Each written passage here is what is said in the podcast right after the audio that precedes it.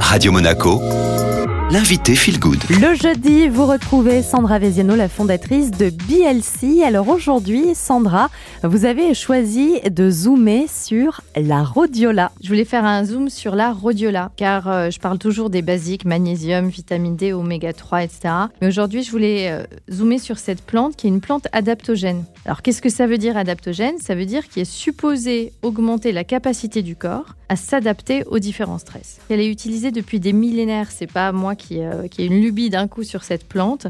Elle a été utilisée par les vikings, par des empereurs qui leur attribuaient des grandes vertus.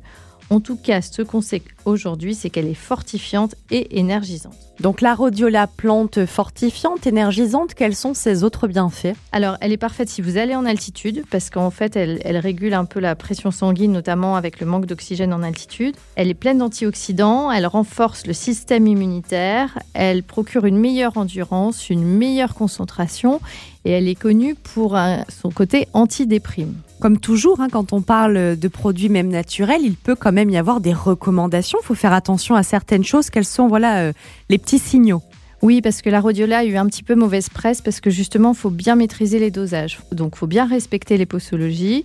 On évite les doses très fortes et on en prend le matin uniquement parce qu'effectivement, vu qu'elle est énergisante, euh, ça peut nous empêcher de dormir. Si elle est bien utilisée, par contre, cette plante, elle ne présente aucun danger. Ça, ça a été vraiment prouvé.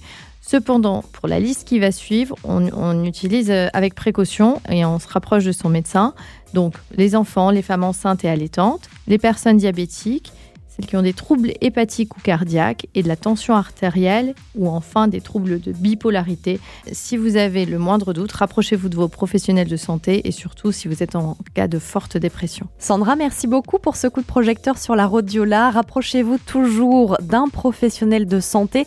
Je vous rappelle que la rhodiola, elle est utilisée hein, pour combattre le stress, l'anxiété. Elle peut aussi augmenter hein, les performances physiques si vous avez euh, des coups de fatigue. Et puis, elle est très bonne également pour les performances intellectuelles.